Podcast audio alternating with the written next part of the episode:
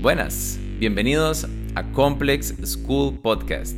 Mi nombre es Manrique Zanabria, director de la escuela, y en cada episodio vamos a esforzarnos al máximo para traerte información de calidad, tips, consejos que nos van a ayudar a mejorar en nuestra vida, en nuestro trabajo diario como entrenadores y profesionales de movimiento.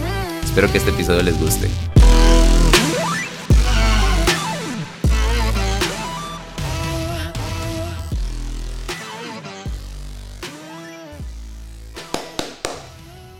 Buenas, bienvenidos y bienvenidas a un episodio más de nuestro podcast. Mi nombre es Manrique Zanabria y hoy estoy con la compañía de Don Derek Banks. Eh, Derek es uno de los entrenadores de CrossFit que creo que tiene más experiencia en el país, no solo por su estudio y lo que se ha involucrado en, con la marca de CrossFit como tal, sino también porque tiene muchos años de, practicarlo. Creo que es de los de los entrenadores de, la, de las primeras camadas de, del país, ¿verdad? Entonces tiene mucha experiencia. Y bueno, Derek, muchísimas gracias por el tiempo y por compartir un ratito y esperamos de sacarte todo tu conocimiento respecto al tema en esta segunda temporada que, como te comenté, estaba centrado en, el, en, en las clases grupales y claramente mucho el enfoque va a ser CrossFit porque es, considero yo que una de las especialidades o características que tiene el sistema de entrenamiento. Entonces, bueno, muchísimas gracias por, por estar aquí. ¿Cómo gracias. estás? ¿Todo bien? Gracias por la invitación, ¿verdad? Desde el momento uno que me dijiste, quiero hablar de clases grupales, yo dije, man, aquí, aquí, quiero estar, exacto, aquí quiero estar. Este, eh, con la experiencia, fue el, creo que fue el primer seminario hecho en Costa Rica. La gente que ya tenía su level one, creo que vos, Tomás, tal vez inclusive algún otro, lo había ido a sacar afuera. Exacto. Uh -huh. eh, en esa primera camada fueron, me acuerdo perfecto, fueron dos seminarios de 50 personas y que los hicieron en 506 en julio, julio y agosto del 2012. 2012. Y ahí, de ahí salimos todos los primeros, muchos amigos que todavía sigo en contacto con ellos, ¿verdad? Y sí, mi, mi especialidad es clases grupales, al punto que, que casi o no tengo ningún eh, entrenamiento personalizado, ahora que lo pienso. Siempre, siempre, siempre doy clases grupales y, y, a eso es a lo que me dedico, es lo que, además es lo que más me gusta. Excelente, ¿no? Entonces, eh, más que perfecta la, la, la, temporada y el contexto de hoy para, para hablar con vos.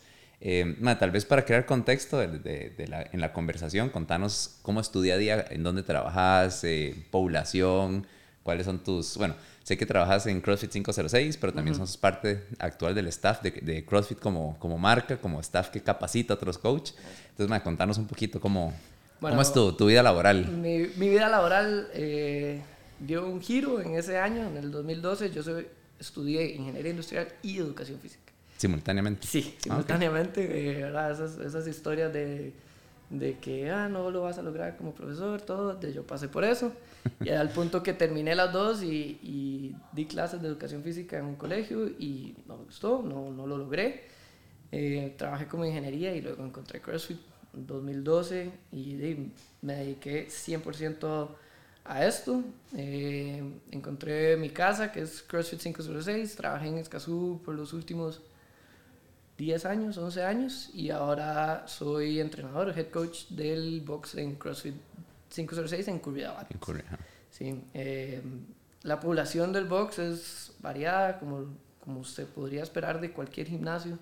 Tenemos familias completas que van al box, de mamá, papá, dos adolescentes, hasta eh, adultos mayores, ¿verdad? que lo que quieren es mantenerse eh, en condiciones para poder vivir su vida. Y tenemos gente que es competidora, top nacional en lo que son las competencias del país. Y gente que es top del gimnasio, ¿verdad? que, compite contra la gente del gimnasio y nada más simple y sencillamente no quiere competir a nivel claro. nacional, ¿verdad? Y, y, pero le gusta el hecho de, de sentir ese reto, de, de, mejorar sus habilidades en movimientos tal vez más avanzados, no sé, handstand push-ups, muscle-ups. Eh, entonces, de eso lleva un, todo un, un, análisis, ¿verdad? A la hora claro. de, de, de, cómo dar las clases, cómo programar las clases y todo, entonces... Ok, buenísimo, entonces ahí de todo. Exacto, eso es en la parte de aquí nacional. Uh -huh. En lo que es internacional, hace unos años empecé a trabajar en lo que es el seminario, en el staff de seminarios de CrossFit. eh, se me dio la oportunidad porque empecé a traducir los seminarios. Ah, Entonces, ok. el, ajá, entonces el, el staff mundial era más pequeño. Entonces los entrenadores más que todo eran eh, americanos, gringos que venían o iban a los países. Entonces así salían eh, los traductores. Y más que todo en Latinoamérica o en los países donde no se hablaba inglés, es como la gente que, que traducía esos seminarios entró al staff. Ah, Ahora buenísimo. un staff, el staff latinoamericano puede tener unas 10, 12 personas. Argentina, Ecuador, Costa Rica, México, Brasil tiene su, por Claro. ejemplo, tiene su solo su staff, staff, ajá. porque el, el seminario se da en inglés y se traduce a portugués, por ejemplo, ¿verdad? Entonces, así fue como empecé, luego hice el proceso de, de, de internado, que fue literalmente ir yo a los seminarios y, y estar ahí. Eh, te dan trabajos sin decirte literal qué es lo que tienes que hacer y es, bueno, eh, ponga su trabajo, ve a ver cómo, cómo hace, ¿verdad? Y entonces después del seminario le dan feedback. Y ahí después del primero te invitan al segundo, te invitan al tercero, a veces un cuarto. Y después de eso te dicen, bueno, sos lo suficientemente bueno, puedes entrar. O te dicen, eh, hay que mejorar esto, esto y esto. Vuelvan un año, ¿verdad? Para ver qué tal ese proceso. Y ah, desde eso, eso pasó un par de años después de la traducción. Empecé justo antes de la pandemia, Ajá. en el 2019, finales del 2019. El 2020 se paró todo, ¿verdad? No pudimos viajar, no nada. Y entonces yo considero que tengo, no sé, dos años en el staff, de 2021 a 2022. Y me ha llevado a lugares increíbles. He ido, conozco Ecuador de arriba para abajo, he ido cuatro o cinco veces. He logrado ir a Guatemala. Eh, voy a la parte sur de Estados Unidos. Entonces he ido a trabajar a Florida, a Texas. Esos son en inglés. ¿verdad? Entonces la materia que damos me la tengo que saber en español, me la tengo que saber en inglés. ¿Y, y te, te llevan, eh, por alguna razón en particular, como que llega alguien que solo habla español o nada No. más porque ya sos staff y... Exacto, porque soy staff y eh, tal vez en ese fin de semana específico algún entrenador del área no podía trabajar, Claro. tenía algún otro trabajo, no sé, tal vez de su gimnasio, tal vez en, Entonces, en se- otra área. se apoyan de Entonces se apoyan, Claro, exacto, De, de un poco de lo que es el México y Centroamérica para ir a esas zonas. Eh, gracias al estar, eh, gracias al staff, también he logrado ir a trabajar como juez en los games. Ajá, cierto. Y digo trabajo porque, porque es trabajo. Sí, sí, no, no es ir a verlos, No, exacto. No, no es ir a verlos. eh, dichosamente hay oportunidades en las que tengo el mejor asiento de la casa, que es ahí justo en el piso, ¿verdad? Donde puedo ver eh, la acción. Pero si te dicen, hey, tenés que juecear estos cuatro hits seguidos y los hits son de 20 minutos, tenés que estar ahí, ¿verdad? Full estar atención. presencial, full atención. Eh, Muy, muy, ellos- qué bonita experiencia. eh, increíble, ¿verdad? Además es algo que a mí me gusta. Si Sí, sí. usted le pregunta a la gente ahí, eh, a mí me gusta juecear, jugar de, Ajá, ajá. los movimientos. Eh, y bueno, he podido ir dos veces, esperando ahora ir este tercer año.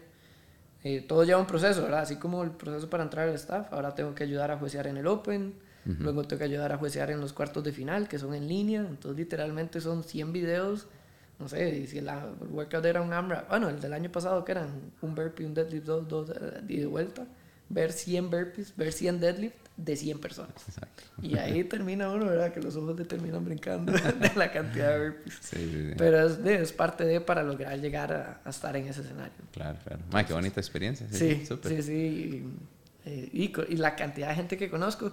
Porque igual, al yo trabajar en Latinoamérica o solo el sur, no conozco a todo lo que es el staff de entrenadores, ¿verdad? Son 200, somos 200 en el mundo. Y para lo que es el jueceo de individuales, la gente que reclutan son los entrenadores del staff. Porque en teoría, Sí, ¿verdad? para Tra- mantener traba- calidad. Sí, trabajamos viendo el movimiento, viendo movimiento, entonces vamos a poder ver mejor lo, ¿verdad? lo que son esas no reps a la hora de hacer. Entonces he logrado conocer gente de España, de Australia, eh, del Medio Oriente, entonces Chivísimo. sí, sí, sí, una experiencia increíble. Ma, y bueno, no, no es el tema, pero ya que estamos hablando de eso, me, me interesa bastante la- eh, preguntarte. Eh, ma, ¿cómo con- no tanto en, en la práctica, sino en enseñanza, porque cuando viajas lo que estás es en contacto con, con entrenadores o gente que quiere ser entrenador, Claro. ¿verdad? ¿cómo está Costa Rica eh, de nivel? Bien. ¿Sí? Así, sin pensarlo bien, eh, tenemos un, un, un grupo de entrenadores, ¿verdad? Que, que aunque quieren hacer CrossFit, ¿verdad? Porque ese es el, el al curso que yo voy a dar, siempre tienen información de otros cursos y siempre están preparados en otras cosas y siempre hacen preguntas. Es que yo vi en este curso esto, ¿cómo aplica esto a CrossFit? ¿O por qué CrossFit dice esto diferente a otra persona, de, de otras? Entonces eso le da a uno como un, ok, esta persona está preparada en lo que es el ejercicio, ¿verdad? Porque si quieres ser entrenador de CrossFit no puedes solo ser caballo de carretón y concentrarte solo en CrossFit, ¿verdad? Hay muchos otros cursos que te van a ayudar a mejorar Claro. eh, como entrenador. Eh, Estamos bien, entonces. Tenem- tenemos Sí. más contexto, tal vez. Sí, Ajá. exacto. En otros países que me ha tocado eh, es como eh, les hablas de otras cosas y, y se quedan patinando. Ah, ok. Eh, ah, como en todo, ¿verdad? Vas a Estados Unidos y también eh, uno, dice, "Uy, madre, tal vez el que, el que no sabe mucho soy yo, ¿verdad? Ajá, ajá. Pero de CrossFit soy el que más sé, pero tal vez de las otras cosas no sé tanto. Y de- obviamente la oportunidad en, en otros países de otros cursos es muchísimo mayor que la que se presenta aquí. Sí, sí. Pero Ah, yo sí digo que estamos bien. Qué bonito, Sí, sí. por dicha. Sí, sí, sí, sí, ese- eso es, eh, bueno, sí, vos mismo lo vivís con tu, con tu curso de, de Complex, eh, los, los, los cursos que se dan aquí son muy de alta calidad en, claro. en otras, en otras áreas Sí. también. Y, y- y también que a nivel, eh, digamos que legal, mm, eh, Costa Rica exige un poquito más para abrirlo, para abrir eh, gimnasios. Alguien tiene que hacerse responsable, entonces tiene que Sí. tener un título. O sea, eh, hay legislación que, que empuja un poquito más hacia estudiar. Es- eh, es- sí, es a estudiar, pero, o sea, bueno, yo soy educador físico, entonces también tengo ¿verdad? de ese background que me da esa legalización que estás diciendo, pero también de, yo, yo he tenido entrenadores en el box, mi hermano es administrador y era un excelente entrenador, Claro, pero claro. volvemos a lo mismo, ¿verdad? Él no solo se enfocó en CrossFit, sacó un curso de entrenamiento personal, ¿verdad? Sí, sí. En línea, y todo ese tipo de cosas, de que le van el nivel de, de, Claro. de coaching que hay en el país. Buenísimo. Ma, tal vez algo bo- bonito que me comentaste ahora, eh, di- va- vamos a hablar en el contexto de clases grupales, en el contexto tuyo de CrossFit como tal, ¿verdad?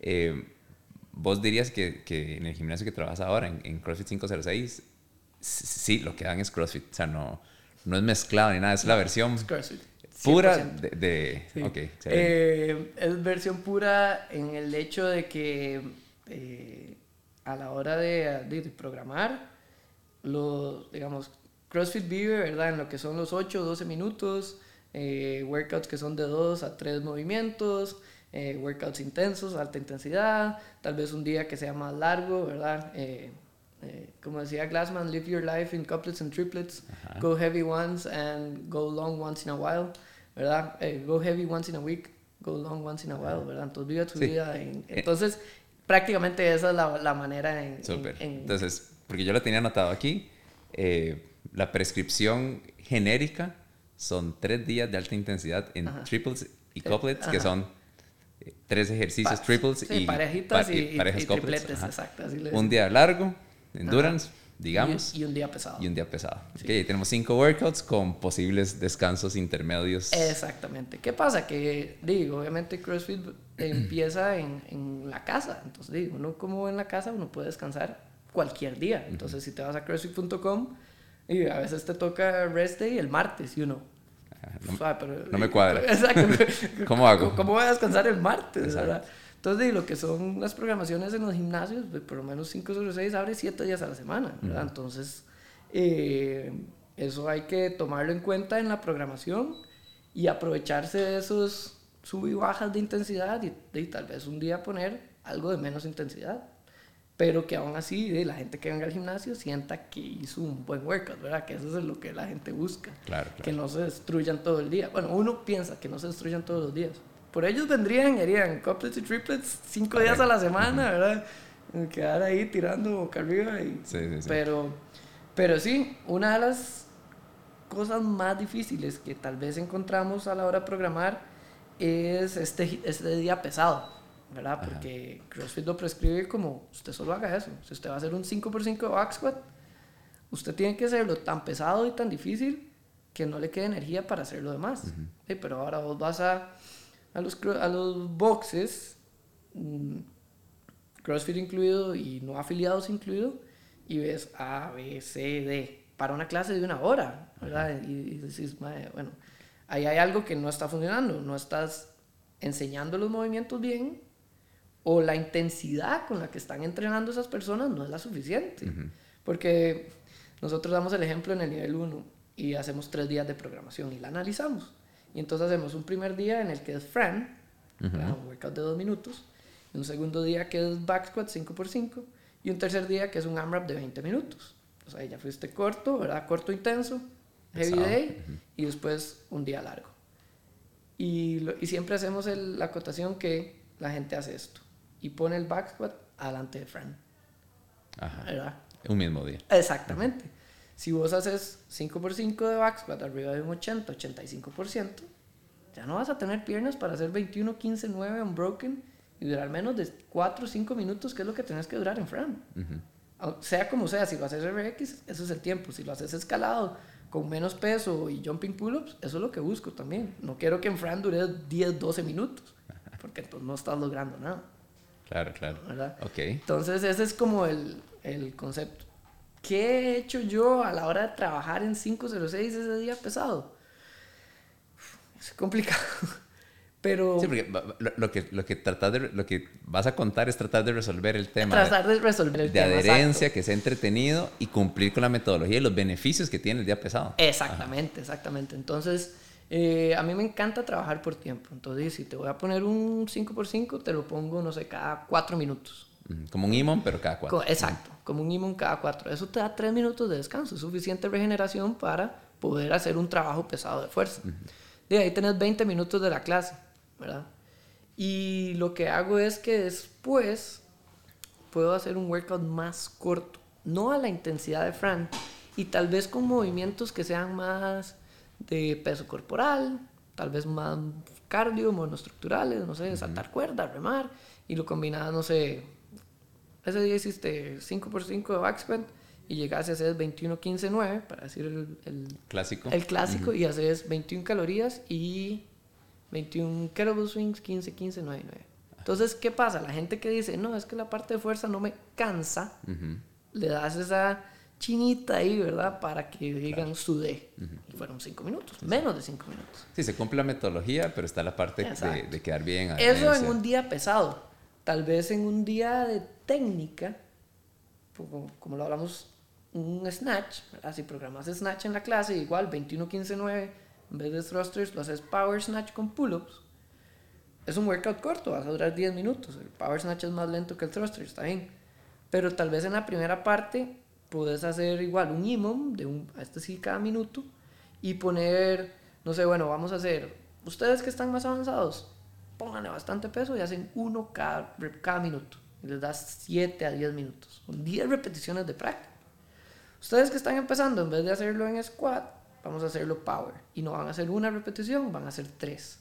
¿Para qué? Para crear ese patrón de movimiento, que memoricen ese patrón de movimiento. repasarlo. Repasarlo, repasarlo, repasarlo y después, ya cuando llegan al workout, lo tienen listo. Claro.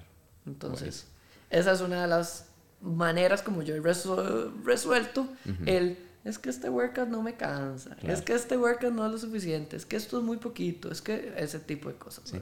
No, y me, llama la atención porque de, hecho era una de las preguntas que tenía aquí para, para más adelante, pero yo trato siempre de comentarlo cuando estoy eh, dando capacitaciones en el tema de, de programación para clases grupales lo comentaste así como, como por encima y tal vez podemos profundizar, pero es que cuando en una clase grupal uno ve demasiadas cosas o bloques, ¿verdad? Si uno tiene algo de experiencia, uno puede asumir eso que estás diciendo vos. ¿Cuándo se enseña la técnica? ¿Verdad? Si yo veo eh, calentamiento, bloque A, ok, todo bien, bloque B, ok, ya se le están eh, está un poquito lleno el, cronograma. Bloque C, uno empieza a pensar, ¿cuándo se explicó técnica? Entre más ponemos, usualmente el coach lo que hace es correr para cumplir el programa y todo es un estrés por tiempo, ¿verdad? Y compartir la idea. sí, totalmente. y esto lo viví hace 15 días andábamos en, en Guadalajara y mae, en Miami es la meca de los boxes de CrossFit, ¿verdad? Y y nos dijeron, mae, este box es buenísimo, no sé qué, vamos a hacer un dropping. Mae, llegamos y el workout es, eh, la primera parte eran dos bloques, con dos movimientos avanzados de gimnasia. En el bloque 1 íbamos a hacer handstand push-ups y en el bloque 2 íbamos a hacer ring muscle ups. Ok. ¿Ok? Ya ahí, ¿verdad? Ya dice uno ahí, más dos movimientos avanzados en una misma clase. Y uno, no sé, tiene que ser muy bueno el coach para poder hacer algo bien. Perdón, y además de grupos musculares eh, que, o sea, que, Sí. que se usan los mismos. Exacto, exacto. ¿verdad? Vas a hacer press. Exacto. ¿verdad? Porque en el muscle up, aunque jales, lo que más cuesta es el ring dip. Exacto. Punto. ¿Verdad? Y, mae, honestamente, nos dieron la peor clase que yo he recibido en la existencia. Porque el mae lo que, bueno, nos puso, el calentamiento fue excelente. Y yo dije, ma, vamos bien. O sea, tengo los hombros en todas. El mae nos puso en posiciones, aquí, pressing, no sé qué, vamos a abrir los hombros, pa. Y dice, terminamos el warm-up y dice, empezamos en dos minutos el workout. Agarren su remo y su lugar en la pared y vamos. Y yo, o sea, y, y mae, andaba con, con Irene y Irene está embarazada. Y aunque ella sabe, y me, me tenía a mí de preguntas, el mae no le preguntó si se podía parar de mano, no Claro. le dijo que cómo, cómo está el embarazo, nada. No le dijo cómo lo iba a escalar y no sé qué. Volvemos a lo mismo, entonces ella me vuelve a ver a mí y yo, bueno, hace esto. Ella tiene seis meses de embarazo, pero pues, va bien. O sea, lo hace todo hasta pararse de manos. Entonces hizo esa parte. Entonces yo digo, bueno, quito aire de lado, pero veo yo a su clase, madre, una clase llena de 12, 15 personas, y el madre no le dijo nada a nadie. Ajá. Sí, esto es lo que está en la pizarra y esto se hace. Exacto. No hay regresiones, Eh, no hay sí, opciones. na- exacto, en la pizarra no habían. Es, es que hasta eso, si hubieran estado en la pizarra, uno dice, madre, yo escojo esta. Pero no las dijo, no las tenía escritas. Y yo, "Uf, bueno, está bien. Ya hacemos la primera parte, era como 20. Además eran estrictos, ya me acordé. 21 estrictos, un minuto y medio de remo de descanso. 15 estrictos. Era como de técnica, de trabajo estricto, ¿verdad? Ajá. Sí, porque el era- no era intenso. No, no era intenso, Ajá, era recovery, inclusive. O sea, recovery. Ok. Y yo, bueno, ya terminamos esa parte, súper bien. Y dice, bueno, dos minutos y empezamos la segunda parte, que era un AMRAP de 15 minutos, de 300 de remo y 9 muscle ups. En los aros, además, ni siquiera en el bar, ni siquiera en la barra, que uno dice como más sencillo. Nada, nadie. Más, usted va a hacer, no sé, vos puedes hacer ring dips, cambiar los muscle ups por ring dips. O si no puedes en, la- en los aros, andate a la barra. Más, si no puedes hacer nada, chest to bar, nada, nada, nada, nada. Y yo me volví a ver y yo dije, hacer pull-ups, que es lo que puedes hacer, no, sé qué. Y las otras personas. Me dio gusto, digamos, que un coach del box que estaba haciendo él su programación en Open Box se metió a la clase. Porque el mae lo notó. Mae, hasta aquí no está pasando nada. Y es ahí, mae. Pobre, no entrenó. ajá. Exacto. Se a bretear. ajá. Exacto, no, tampoco fue como que hizo mucho, pero dije yo, bueno, aquí por lo menos hay alguien que le importa, tal vez sea, Mae, y ahí puede ser un montón de factores, puede ser que el, el entrenador que nos tocó literalmente sea pésimo, ¿verdad? Que la programación que es de ese día, tal vez a él no le cueste darla, porque tal vez le cuesten enseñar movimientos, sí. O simple y sencillamente el maestro estaba teniendo un mal día, Sí. No, y hay otra opción que, o sea, la, la- la pongo en la mesa porque creo que pasa mucho, que es, si yo doy clases en un mismo lugar, con una misma población, uno llega a, un- a una, zona, a una zona de confort que a veces se le olvida hacer las cosas que hay que hacer Ajá.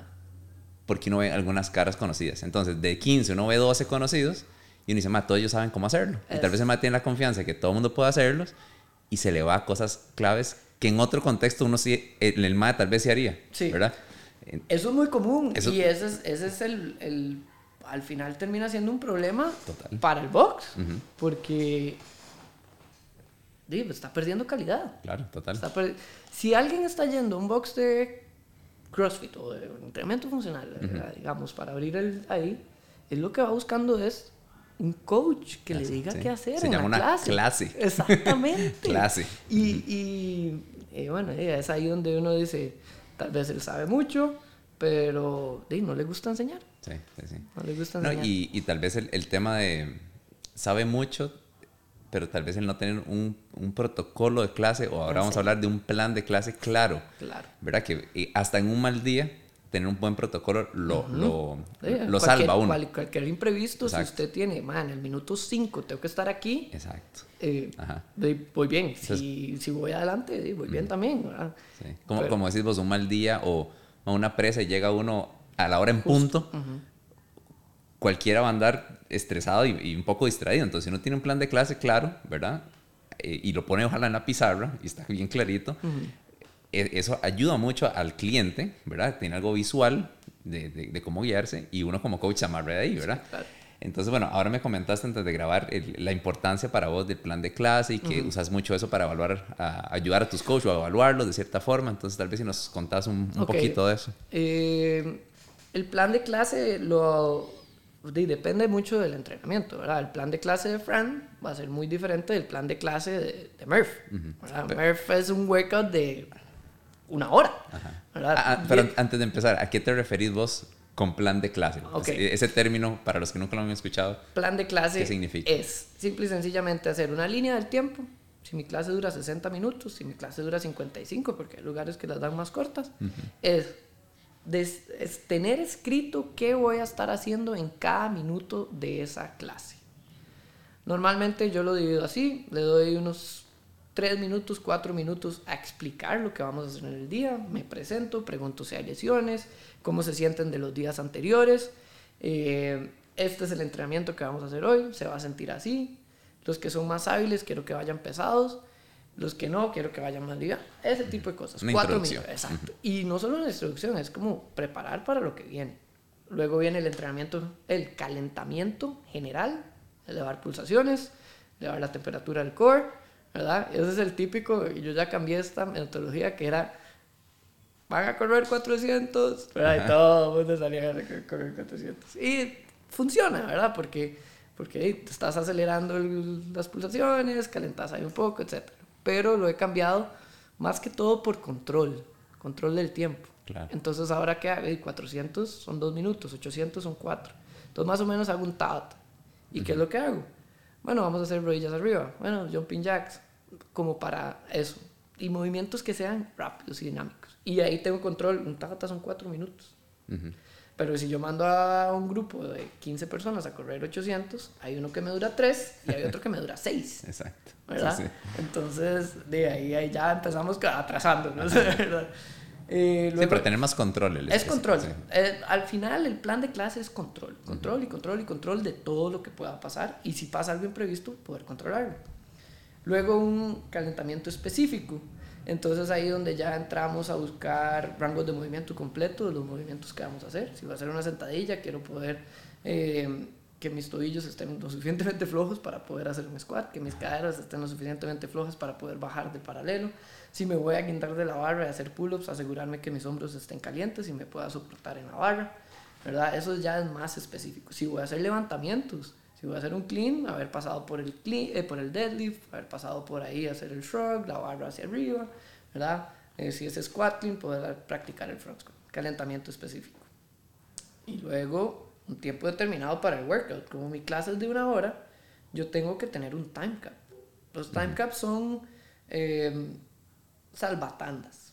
Si yo hubiera enseñado bien todo al principio, todo el mundo debería terminar dentro del tiempo que yo planeé para la Claro. clase. Porque, la, porque Pero- la dosis estuvo, estuvo bien para cada uno, Es- según eh, escalando diferentes eh, Exactamente. niveles. Yo usé 100 libras, esta persona usó 50 y los dos terminamos a la misma vez. Eso, eso lo hacemos así. Si Matt Fraser viene por la, entra por la puerta con su abuelita, ¿verdad? Matt Fraser, campeón del, de CrossFit de 5 años, y vamos a hacer Fran, los dos van a durar 3 minutos, 2 o 3 minutos. Pero Matt Fraser va a buscar dominancia mundial y la abuelita va a buscar dominancia de su cuerpo. ¿verdad? Entonces a Matt Fraser le ponemos 95 y pull-ups, butterfly, ah, rapidísimo. Y a la abuelita le ponemos el tubo de PVC y ring rows, pero 21, 15 y 9. Y los dos terminaron en menos de 5 minutos. Ahí está el arte de ser coach de CrossFit. Este es el arte. Y eso cuesta un montón. Porque, Eso cuesta un montón porque no hay libros, no hay tablas. No. Ajá. y además también te chocas con egos. Ujú. ¿Por qué me va a bajar el peso a mí? Es que yo, yo solo puedo hacer los pull-ups de uno en uno. Yo no. Entonces no puedes hacer pull-ups. Exacto. No puedes hacer friend. Puedes hacer pull-ups, pero no este workout. Exactamente. Así. Vamos a pasar a jumping pull-ups, donde sí te vas a quedar agarrado a la barra, ¿verdad? ese tipo de cosas. Esa es la parte del workout. Y por último, siempre una vuelta a la calma. Y la vuelta a la calma puede ser estirar o puede ser salir a hacer un trote liviano para que volvamos a ese proceso de homeostasis o sentarnos a todos y hey, hoy vamos a hablar dos minutos de nutrición. Hoy vamos a hablar dos minutos de cómo puedo entrenar afuera del box. Algo así donde la gente... Se tranquila. Exacto. El, el, concepto más común es vamos a estirar, Ujú. ¿verdad? Pero... Y, y- yo lo hago, pero no necesariamente eso tiene que ser la vuelta a la calma. Sí, Yo solo sí. me siento. A veces inclusive desarmar la barra ya es suficiente para, para Ajá. estar normal, ¿verdad? Claro, claro. Este, Los estiramientos post, pre, o sea, no te, no te van a... No es que vas a prevenir lesiones, las disminuyen, estamos 100% de acuerdo. Pero no es como que por estirar después me voy, voy sí. a estar bulletproof, ¿verdad? Creo que de las, eh, de las características de estirar en las clases grupales al final es que, desde mi perspectiva actual, es que da una buena excusa para enfocarse en la respiración y calmarse. Exacto. Sí, sí, volver al, al proceso de hemostasis. Entonces es como hacer algo con el cuerpo mientras uno respira y se tranquiliza. exacto, no que el estiramiento como tal genere porque- mayor cosa. Porque si te sentás y le decís, bueno, vamos a meditar, todo el mundo se va a quedar. Ah, ¿Qué, qué estás, ¿qué, exacto. estás hablando? Eh, verdad? Manrique, esto es otra cosa. sí, sí, sí. Eso no es como que se hace como en la mañana Ajá, y, sí, sí. y para tener un mejor día. Pero eh, una meditación puede ser algo súper funcional a la hora de la vuelta a la calma. Ajá, ajá. Entonces, eh, ahí. Y ahí, ya con ese plan de clase, di, te estás asegurando el éxito de ese día. Pase lo que pase. Si entra una persona que ese día no puede hacer squats, vos en tu plan de clase, o sea, no puede hacer thrusters, entonces no puede hacer squat. Vos tenés aquí apuntado lesiones, si alguien no puede hacer squats, push press. Lesiones, si alguien no puede hacer hombros, front squat, no se puede guindar a la barra, bueno, entonces vamos a hacer push-ups. Ujú. ¿verdad? Y entonces di, hay que estar listos para cambiar el workout, depende de la lesión. ¿Qué pasa? Con la experiencia de la población, yo ya sé, ay, viene Manrique, Manrique tiene esta lesión de por vida, no, no que esté en este momento, de por vida y no puede Exacto, hacer squats. Entonces ya sé cómo cambiarle el workout. Buenísimo. Y así, así- o sea, vos pasas la programación del box así, con, con plan de clase o, No, o el es- workout como tal. El workout como tal. y el coach lo Y monta el- su plan. Y sí, eh, el- ellos montan su plan. eh, tengo unos que inclusive lo apuntan en la esquinita del- de, la, de la pizarra, ¿verdad? Y entonces sí, me parece excelente. Otros con más experiencia, ya pf, mental, y ya yo los veo viendo el reloj, vamos por minuto 27, ya tengo que estar aquí, eh, ese tipo Ok, de cosas. ok. Sí, cuando paso el entrenamiento es el estímulo, ¿verdad? El time cap y todo, para que ellos se den una idea de cómo tienen que dividir la clase.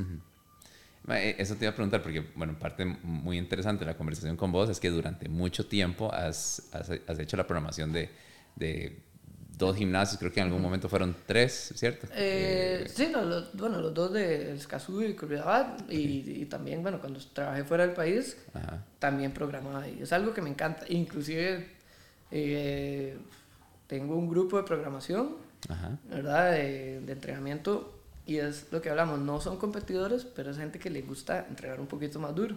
Entonces yo lo que hago es que, bueno, programo las clases del box y después les hago a ellos, eh, ahí analizo la semana que puse y yo, bueno, no, me faltó un poquito. Uy, esta semana no hay road claims, vamos a ponerles a ellos road claims que los hagan después de la clase. Ah, ok, Ajá, sí, sí.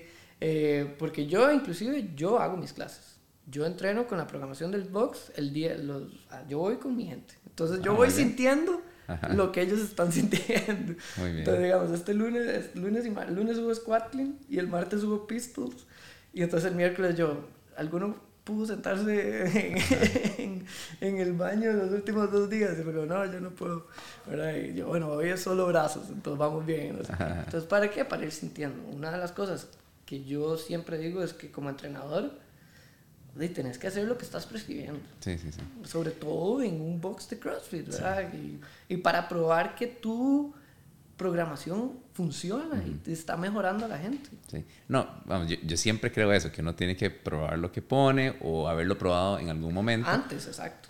Pero para mí en CrossFit es esencial justamente porque es un, es- para mí es un estilo de entrenamiento demasiado libre. Exacto. Entonces, si uno no lo ha probado, el papel aguanta muchas cosas, se puede ver de una forma, ¿verdad? Se puede sentir de otra y sobre todo esto que estás hablando ahora de la acumulación de días. O sea, es diferente el efecto de esos squat cleans solo lunes y ya al análisis.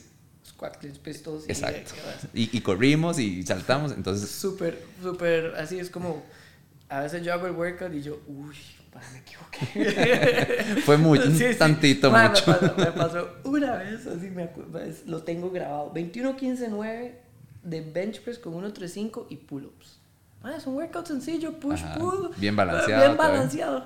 Ma, llegué a hacer bench press y yo, la, la de 15 y yo, ma, no tengo brazos. Sí, también me mandé los 21 pull-ups unbroken, ¿verdad? La acumulación de ácido láctico y todo. Yo.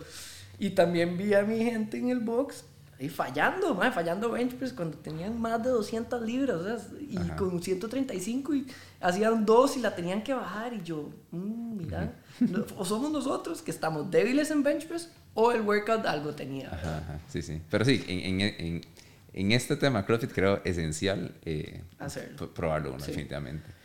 y mm, vamos a ver, en, en esto que estamos hablando ahora del de, el esquema de una clase, usualmente te preferís esa, esa, esa idea de, de, tener un workout central y listo? ¿O, o sí te trabajas mucho como la idea de trabajar dos cosas, como eso que hablamos, fuerza máxima, después un Metcon, o tratas de mantenerlo lo más eh, limpio posible, por no, decirlo así? No, no, este, damos un servicio a, gente y, y de, escuchamos a la población. ¿verdad? a mí me gustan dos partes, tenemos un grupo que le gusta bastante dos partes, pero yo no les doy dos partes como de un competidor. Que vas a hacer, no sé, un bloque de, como lo que sí, como esa clase, ¿verdad? Que vas a hacer un bloque de fuerza intensísimo después otro workout intensísimo.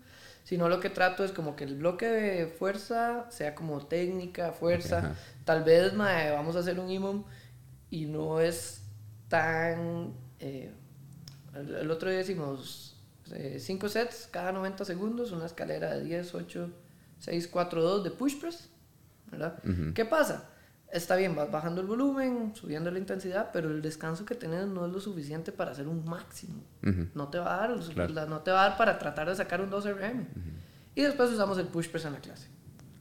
¿verdad? Entonces, sí, ya ahí se la técnica. Exactamente, ahí les estoy dando ese, vamos a hacer dos partes, pero yo también estoy dándole armas a mis coaches para que coachen en la clase en el push press. Y se diviertan en el workout. y sí, se divierta la gente en el workout. Claro. Em, entonces, varío todo ahí. Este, También uso muchísimo accesorio, que es ah, de movimientos aislados, ¿verdad? Que, que CrossFit es de todo movimientos funcionales, articulares y todo, pero madre, a quien no le gusta hacer curl de bíceps para que le crezcan los brazos. Y se los pones al final. Y se los pongo al final. Sí, eso sí, va en contra de la teoría, ¿verdad? Hipertrofia, lo, lo que sea. Pero, mae, a la gente le gusta. Claro. A la gente le gusta y bien que mal, es, funciona y, y, atrae a la gente en gimnasios normales, porque, uy, mae, estoy haciendo crossfit, pero también me estoy manteniendo haciendo eh, bench press y curl de bíceps y tríceps y, y hip thrust y esas barras. Entonces, eh, eso sí lo pongo ahí totalmente. Ok. May, a nivel, ya hablamos como de la, de, las, de la clase como tal a nivel macro de temporadas, eh, macrociclos, el año entero, ¿cómo lo manejas? ¿Tenés algún...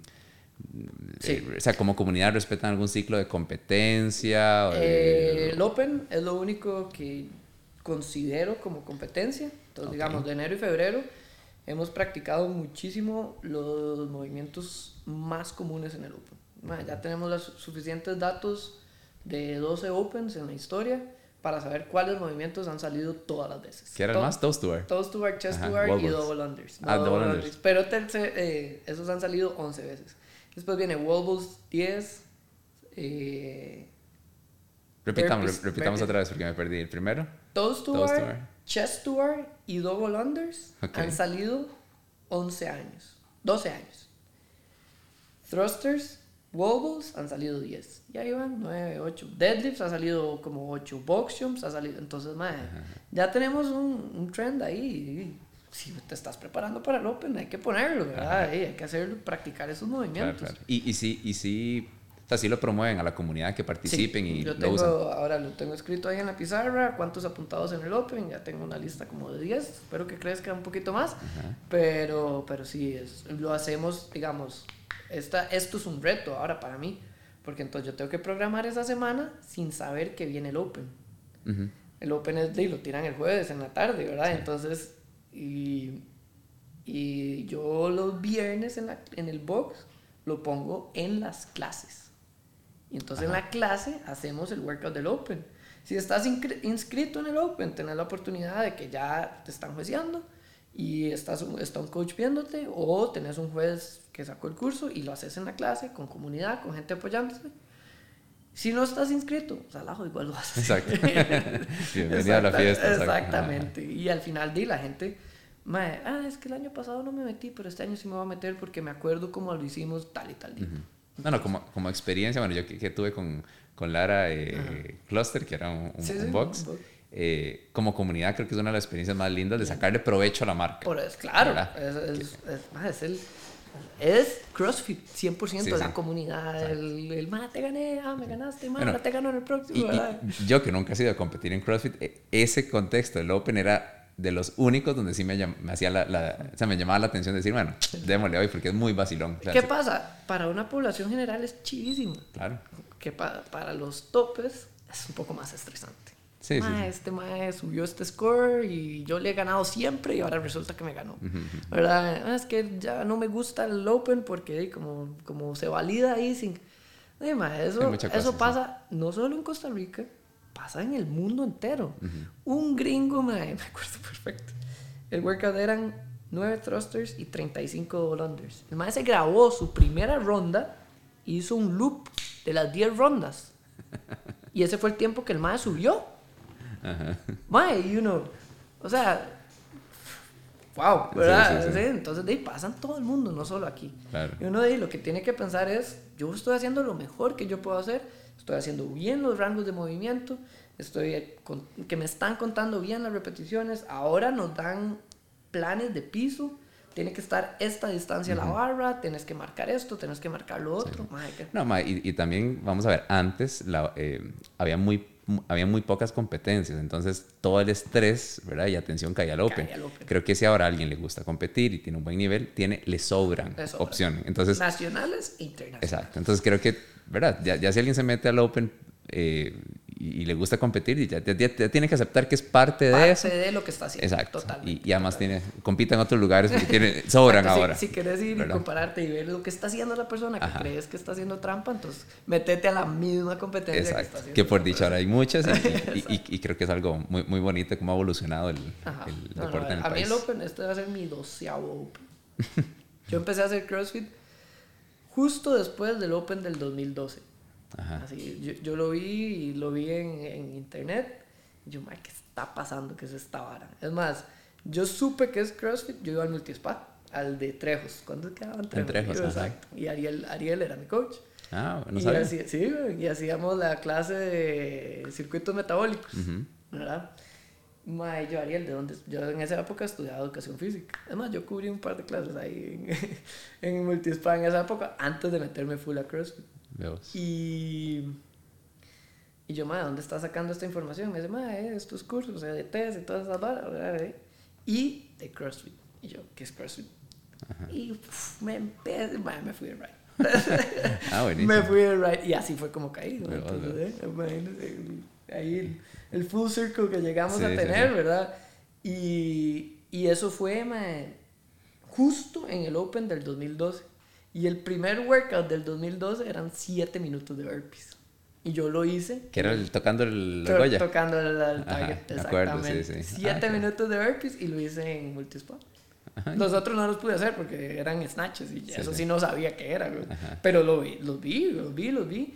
Y mae, después se acabó el Open y yo, mae, yo tengo que hacer esto. y entonces eh, iba camino a un CrossFit y me lo topé ahí, pum, entré, mae, no sé qué.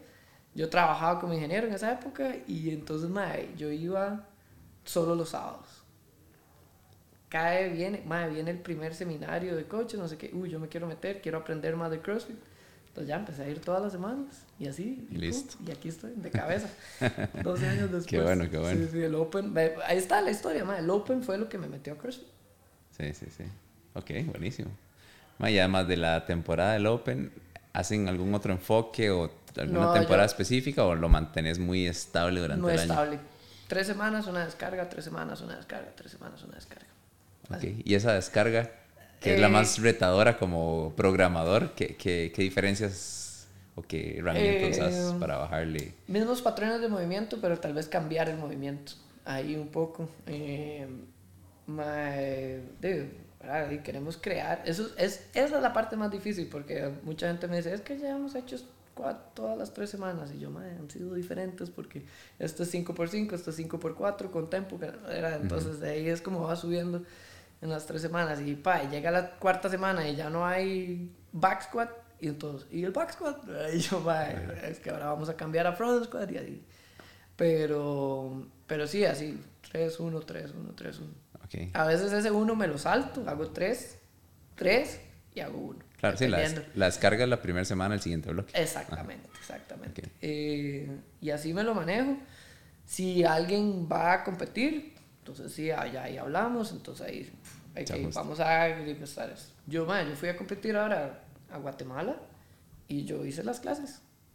Yo, yo lo que entrené para ir a competir fueron hacer las clases y después me enteré que eran tres días de competencia, que nunca había competido tres días, eh, tres días y yo dije, bueno, no, tengo que hacer algunos días dobles, porque en la competencia me van a tocar tres días dobles, madre.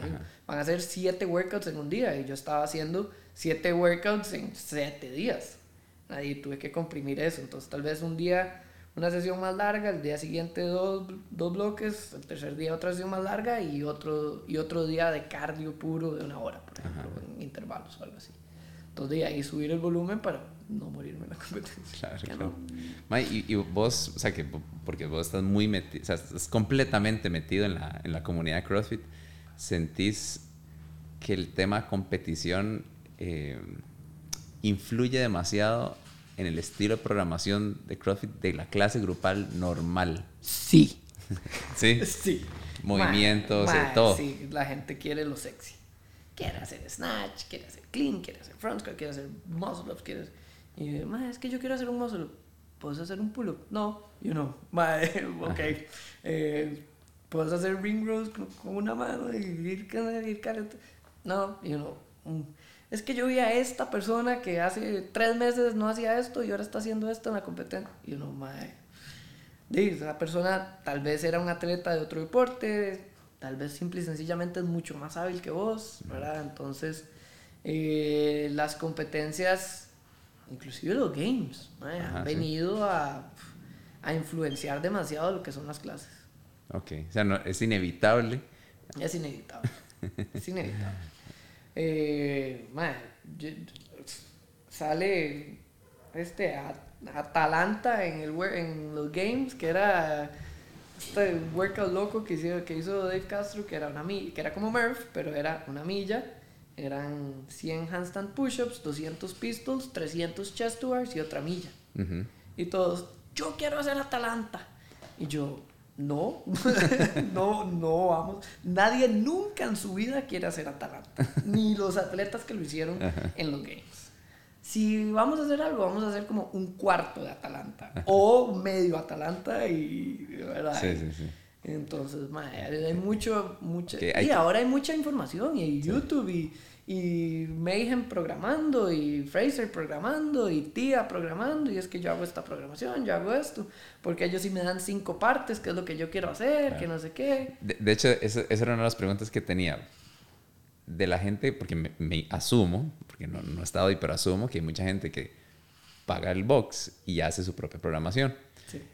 O entra así, o ya hizo tu programación, ¿verdad? ya hizo las clases y en algún momento dice, listo, eh, quiero algo más, Quiero algo entonces más. se- se sale. En tu experiencia, ¿qué es lo que ves que anda buscando la gente que, que deja hacer clase y, y busca una programación extra? eh, Volumen. Volumen. más Más volumen. y skills. Más volumen. Sí, sí, es como... Y skills que Más no pueden hacer. Eso es lo que más me topo. Son skills que no pueden hacer. Es, el volumen está bien, eh, en cualquier momento te vas a cansar y lo que va a pasar es que te vas a obstinar de CrossFit y ya no vas a hacer, porque estar haciendo tanto volumen. Pero los skills, es preocupante, te puedes lesionar, te puedes caer de los aros, si estás haciendo overhead squat y no te estás sosteniendo bien los brazos y la rotación externa, te vas a lesionar el hombro. Por algo, digamos, una de las cosas que yo hago es, yo planifico los movimientos avanzados por lo menos una vez al mes. Más de eso va a ser muchísima carga. Y estos programas te ponen overhead squat cuatro semanas seguidas. O sea, cuando estás diciendo que programas eh, habilidades avanzadas una vez por, mes, me estás diciendo que, por ejemplo, muscle ups en argollas va a salir una, vez al mes. Una o dos veces máximo. Y a veces en ese mes no salieron. Pero, ¿qué va a salir antes? Van a haber ring dips. Buenos ring dips te van a preparar para muscle ups. Ok. ¿Verdad? Eh, muscle ups en la barra una vez al mes. Pero chest to salió una vez, tres, salieron tres veces en el mes. Un bar más solo es jalar un poquito más. Yo sé que también tiene un poquito más de técnica, pero es un chest to bar más alto. ¿verdad? Entonces así lo manejas, todo lo que es realmente avanzado, a lo máximo una vez al mes. Sí, pero siempre hago el enfoque de poner partes que me van a mejorar mi, exacto, me van a mejorar mi movimiento avanzado. Ok. Y una pregunta que, que, va por esa línea, que le he hecho a todos los, los invitados de la, de la temporada. ¿Hay algo, una lista de cosas que en grupo no te gusta programar y no lo programas? Y, y, si es un cliente, o sea, si sos vos o si es un cliente de entrenamiento personal, sí, lo pones, pero si es grupo, no lo pones del todo. No, no hay nada. Yo pongo todo todo lo he puesto. Eh, overhead squats con una mancuerna, overhead squats con una barra, squat snatch, me encanta ponérselo a la gente. es que sencillamente hay un escalamiento, más si no puedes hacer squat snatch, haces power snatch. Más si no puedes hacer power snatch con la barra, en el workout puedes agarrar una mancuerna bien pesada y hacer dumbbell snatch, kettlebell snatch. Y vas a tener casi que el mismo estímulo. Eh, ¿Qué otro? no sé, box jumps que se tratan como de pliometría y trabajo. que 100 box jumps. Digo, obviamente, no te voy a decir rebotar. Vos no competís, yo no quiero que rebotes. Más, si no puedes saltar, haces step-ups. Está bien. O, o, un box jump más bajito, pero salte. Saltar es una parte primordial de la vida. ¿Verdad? Entonces, no, eh, eh, no, tenés lista negra. No tengo lista negra. Pero rígido en temas de eh, ajustarlo, escalarlo para cada totalmente, persona. Totalmente, totalmente. Hace, hace, unos, hace unos años, es más, todavía me acuerdo que todavía tenía mascarilla puesta. Hubo un debate porque una de las entrenadoras famosas que, que estuvo aquí en el país hizo un revuelo con el snatch. Que ella nunca, que cuando lo hacía, que, que no le gustaba y que ahora jamás en la vida. Y yo peleando. Esa semana había snatch. Y, y, me grabé dando la clase de, de, de Snatch y cómo la doy, etc. Y, y, yo, si alguien te da una clase así, nada te va a pasar haciendo Snatch, ¿verdad? Y obviamente, es que también ahí entra la experiencia, ¿verdad? no, totalmente. Porque, o sea, espero que los que estén escuchando sí, sí, eh, eh, noten eso de fondo, que claramente entre... Eh, o sea, si ocupamos escalarlo o personalizarlo en una clase, claramente requiere la experiencia del coach y de tener esas herramientas para decir, vos no vas a hacer esto, vas a hacer esto otro, etc. Entonces, bueno, ya les di una herramienta que es cambiarla a la mancuerna o cambiarlo al kettlebell, que el kettlebell es más técnico, entonces algo vas a estar haciendo más parecido a la barra. La mancuerna yo la tiro para arriba y ahí llega, ¿verdad? el kettlebell no. Pero si del todo no quieres ponerle snatch a esa persona, no le quites el levantamiento olímpico, páselo un clean. Para que, sea para que sea la extensión rápida de cadera con un jalón, con algo de los brazos. Y, y todo bien. Claro. Ahora, el tema en, en, este plan de clase que estabas mencionando, eh, lo que yo me puedo imaginar, bueno, lo que he visto es que entre, entre, si uno se atreve a programar cosas avanzadas, van a necesitar más tiempo ¿verdad? Para poder hacer esos ajustes en clase. Tengo a 12, 12 estudiantes o clientes, como quieran llamarle, entonces tengo más tiempo en la parte técnica para decir, bueno, ustedes cuatro van a hacer esto, ustedes tres van a hacer este, esto otro, ustedes que ya casi lo tienen pueden, pueden probar, etc. entonces requiere tiempo. Claro. Entonces, creo que esa es una de las recomendaciones, ¿verdad? Si me voy a atrever a tener programación y muchas opciones, es porfa planear la clase para tener el tiempo de enseñarlo. Y ahí es responsabilidad del programador. El programador tiene que setear el éxito del entrenador que va a estar dando la clase. Yo puedo poner ABC. Y, y chivísima en el papel. Juéguesela. Pero, sí, exacto, y juéguesela. Entonces, sí, sí, ahí volvemos al, al, al tema de si voy a programar Fran y voy a programar Fer, Murph, el plan de clase es totalmente diferente. Murph son movimientos más sencillos. Nada más con hacer un poco de movilidad, etcétera, salir a correr la milla y volver, ya usted está caliente Vámonos. para los pull-ups, para los push-ups y ni qué decir para los squats. Pero para Fran hay que ver la técnica del pull-up.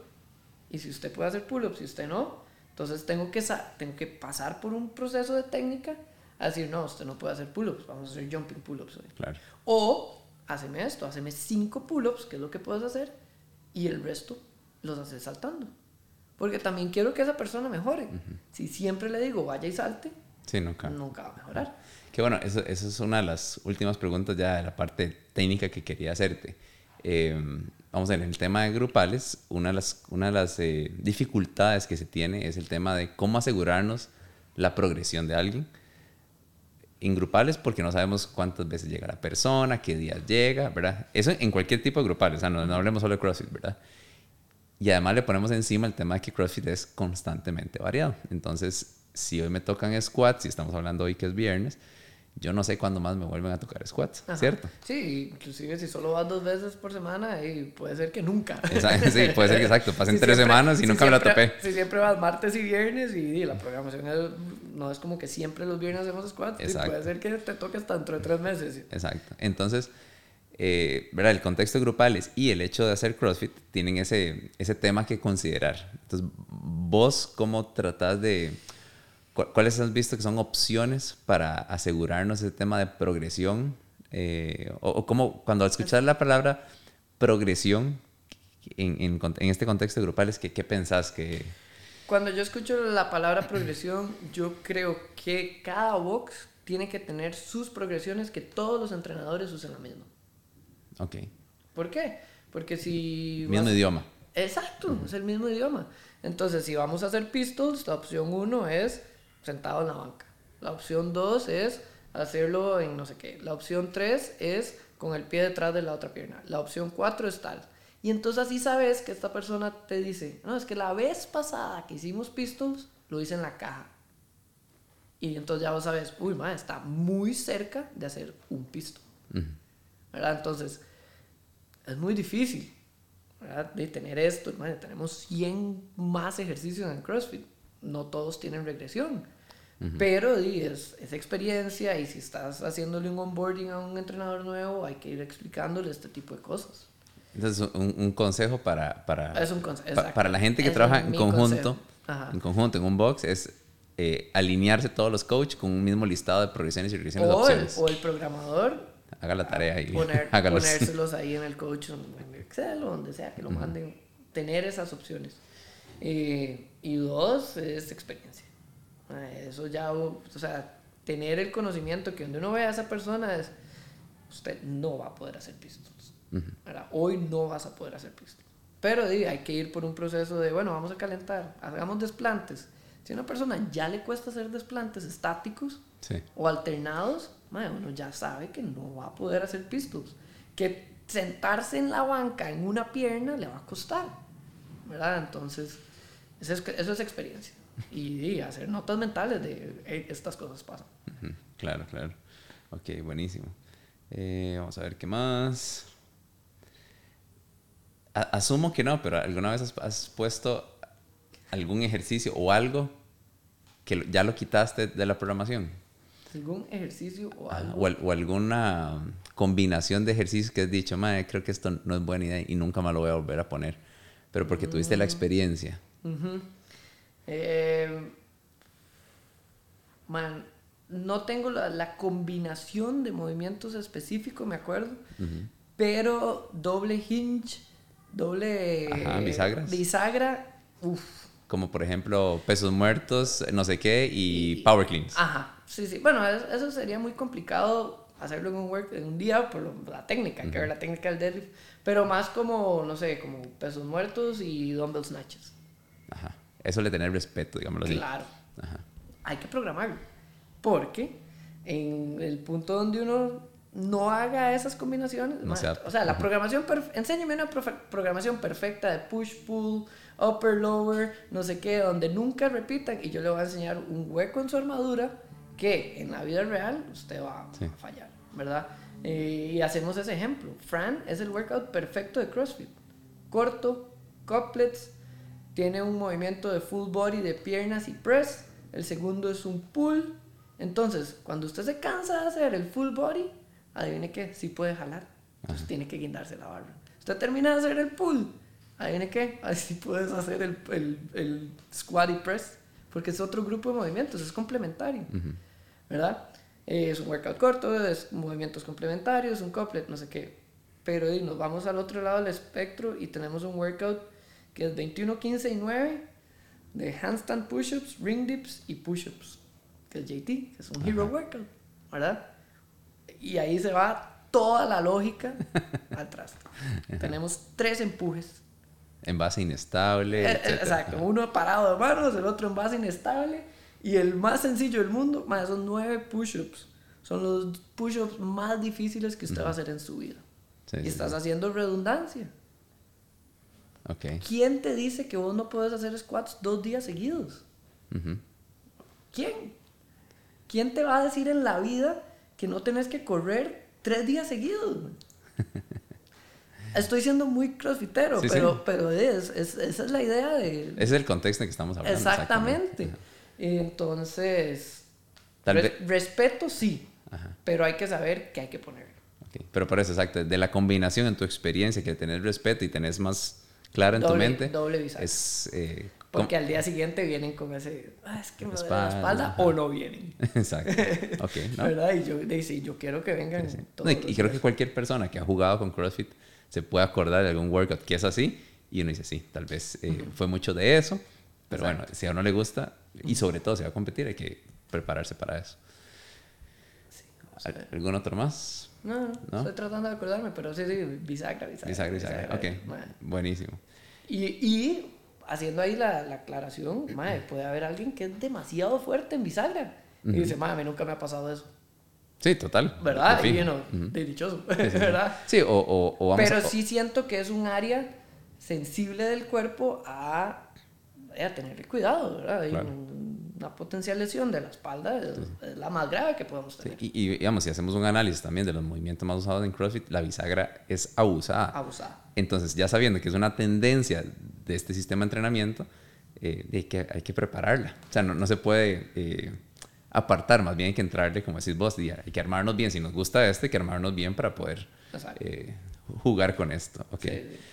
Para ir cerrando, en recomendación de, hacia otros coach, ya que vos también sos formador de entrenadores, aparte de todo esto que es la parte técnica, ¿verdad? de reps, movimientos, plan de clase y todo, ¿qué otras cosas crees que son claves de un coach que no es la parte de esta programación, en cuanto a experiencia, eh, en cuanto a ver áreas de capacitación, ¿verdad? Que no es eh, reps, intensidades, eh, ¿verdad? ¿Qué, ¿Qué, recomendarías que hay que, que, hay que ver, que, que, no es esta parte tan, tan focal?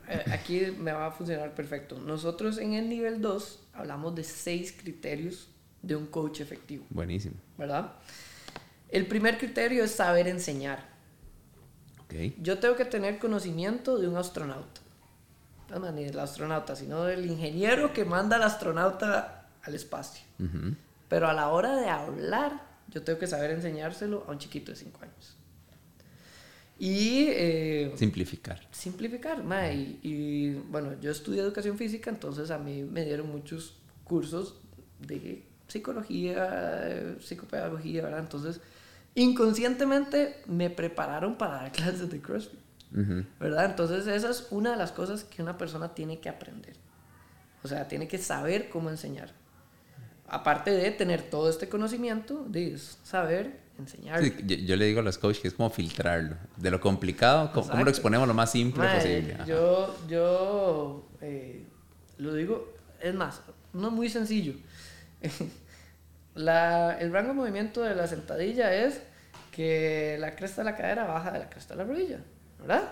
Y uno, ¿qué es la cresta de la cadera? Exacto. ¿A dónde está la ¿A cara? dónde, a, dónde, ¿A dónde está la cadera? mi abuelita, no, tiene idea, sí. Exacto. Sabe porque se la caga quebrar hace poquito, pero, pero antes de eso ni sabía. ¿no? Entonces yo le digo, ¿qué tal si le decís que las bolsas de los pantalones tienen que bajar del nivel de las rodillas? Eso es ser un coach de clases, exacto. Tan sencillo. Y además, menos palabras, ¿verdad? Entonces, saber enseñar. Buenísimo. Man, usar palabras, o sea, sí hay que sabérselas, porque si yo estoy hablando con otro entrenador, sí tengo que saber de extensión y de flexión y de torsión y todas esas cosas. Pero a un, a un participante en la clase no le puedes decir en media, car en, en, en media clase, extienda las rodillas, de- de- eh, use el isquiotibial para extender. Y un mae, no, no. es verdad, o sea, salte. Ya, ya con solo saltar ya vas a, o deberías saber extender la cadera. Y extender la cadera es algo simple, pero ¿qué tal salte? Estamos quitando de tres palabras, extienda la cadera a una. Es tiempo en media clase. Entonces, saber enseñar, saber ver los movimientos, ¿verdad? Ver los movimientos es súper importante. Eh, pero para saber ver tengo que haber aprendido, ¿verdad? O sea, tengo que tener ese conocimiento de astronauta en mi cerebro. Yo sé que... Lo que quieres decir con ver es como analizar movimiento. Sí, exacto, analizar movimiento. En CrossFit nos basamos en los puntos de desempeño. Digamos, en el squat queremos los pies planos en el piso, las rodillas hacia afuera, el peso hacia atrás en la cadera, que la cadera baje del nivel de las rodillas y la espalda recta. Tener criterios claves. Claves, ¿verdad? Si yo voy a enseñar un kettlebell swing, yo tengo que saber que los pies tienen que estar al ancho de los hombros, tengo que tener los brazos estirados, tengo que traer ese peso hacia atrás. Ok, esa es la posición de arranque. Y en el movimiento, ¿qué tengo que ver? Que se estire la cadera, que esa persona quede con el abdomen apretado, que apriete los glúteos, que apriete el cuádriceps, que quede en una línea recta y ya después el kettlebell va para arriba. Que si perdió el abdomen, perdió la línea media, va a tener hiperextensión. ¿verdad? Eso tengo que saberlo para después poder verlo. Sí, entonces tener claro que de cada ejercicio que programo y uso, tengo puntos de rendimiento, puntos de referencia, como queramos decirle, Ajá. donde poder en clase rápido Ver. ve- ver y de ahí... y de ahí viene la otra parte, que Ok. es corregir. Espalda recta, apriete el abdomen, estira las rodillas. Boom. Buenísimo. ¿verdad? Eh, entonces esas tres partes madre, se pueden desarrollar con un montón de cosas. La parte de enseñar, o lo que hablamos al principio, madre, eh, cursos de, de enseñanza, de psicología, ahora también este, el de programación neurolingüística, ¿verdad? Eso te ayuda a saber cómo decir las cosas. Porque decírselas a Manrique, es decírsela, hay que saber decírselas diferente a la mamá de No, Manrique. y, y muchas veces, vamos a ver, obviamente hay herramientas como cursos, etcétera, que, que van a profundizar y darnos más herramientas, pero muchas veces es un tema como coach de preparar mi clase. Sí. Y- y volvemos a lo mismo. Y el plan de- sentarme. y el plan de clase, aquí estamos relacionando cada parte del coach efectivo a un plan de clase. Porque entonces en el, en el calentamiento yo tengo que saber enseñar, Claro. tengo que saber ver y tengo que saber corregir. Y me preparo. ¿Qué, qué indicaciones voy a llevar listas para enseñar esta sentadilla? Y no llego a batear. sino, Exactamente. ok, tengo estos cuatro puntos claves, quiero darle fuerte a este porque vi al grupo que está deficiente en esto. El otro día, el otro día me enseñaron una técnica un poco más avanzada de corregir. Y es que cuando estás enseñando el movimiento, vos decís, bueno, vamos a hacer un squat. Y el squat queremos mantener los pies planos en el piso. Uno solo hace esa indicación, ¿verdad? Y lo enseñas. Y entonces después les decís, si yo a ustedes les digo peso en los talones o levanten los dedos, es porque quiero que hagan esto. Ujú. ¿Entendés? Entonces ya le estás dando la corrección que vas a usar en el futuro. Claro. ¿Verdad? Y yo, Buenísimo. wow, tiene sentido. Pero es un poco más avanzado porque de, requiere más tiempo a la hora de, en la clase, de decir, hey, si les digo dedos arriba es porque quiero que peso los talones. Claro. Si les digo rodillas afuera es porque tener las rodillas adentro. O sea, ese No, tipo de cosas. eh, está muy bonito porque eh, si el coach identifica una tendencia en el grupo, hace este tipo de, de indicación previa Exacto. y se ahorra ese tiempo en, eh, digamos, En- en- ya en el workout intenso, Sí, la rápido le está dando y la no- música no está alta. escucha nada, exacto. exacto. Entonces, talones, talones, peso los talones. Ajá, Exacto, entonces ya la gente entiende, buenísimo. Eh, bueno, el manejo de grupo es importantísimo. Ajá. Eh, la demostración de los movimientos. Saber, yo no te estoy pidiendo que, que si no sabes hacer un muscle up, que aprendas a hacerlo, porque si no, no vas a ser un buen entrenador. Pero hay que saber y poder demostrarlos bien. Madre, me ha pasado mil veces que si yo demuestro un front squat y ese día estaba un poco tallado y me voy para adelante, todo el mundo se va para adelante. Eso es típico. La, la gente se mueve Como como se ven. mueve el coach. ¿sí? Hay mucha gente que aprende visualmente y, hay que esa, tener cuidado. y esa demostración no es solo de los movimientos, sino de su estilo de vida. ¿verdad? Y si yo salgo todos los, dice, dice mi mentor, si yo salgo todos los días en Instagram hasta las 3 de la mañana fumándome un cigarro con una cerveza, después con qué cara les voy a decir, no, es que tienen que comer eh, sano, ¿verdad? Sí, sí, Entonces la demostración no es solo de los movimientos, sino también es del estilo de vida.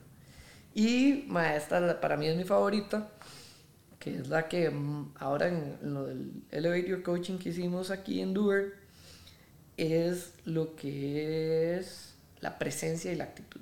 Ok. Todas las personas somos diferentes. Yo no voy a pretender cambiar tu estilo de entrenamiento. Pero en un, eh, en una clase grupal hay ciertas cosas, como sonreír, como decirle las cosas de cierta manera, como ponerle atención a esas personas, que entonces todos los cinco bloques, eh, todos los cinco criterios anteriores, si no tengo una presencia de actitud, no sirven de nada. Hay que vender el asunto. Sí, no, no solo- Presentarlo bonito. yo lo pongo como que es la goma, Ok. Ajá. que es el, el- el- cada criterio es un bloque y la presencia y la actitud es el concreto para poder hacer la base, la casa, ¿verdad? Entonces, eh, eso viene mucho de, de escuelas de, de, de- ¿Qué pasa? Hay un artículo que leí una vez que decía que él, el que lo escribió, jugó béisbol toda su vida, jugó fútbol americano toda su vida. Entonces dijo, en esas varas es a gritos. En, en Estados Unidos esas varas es a gritos.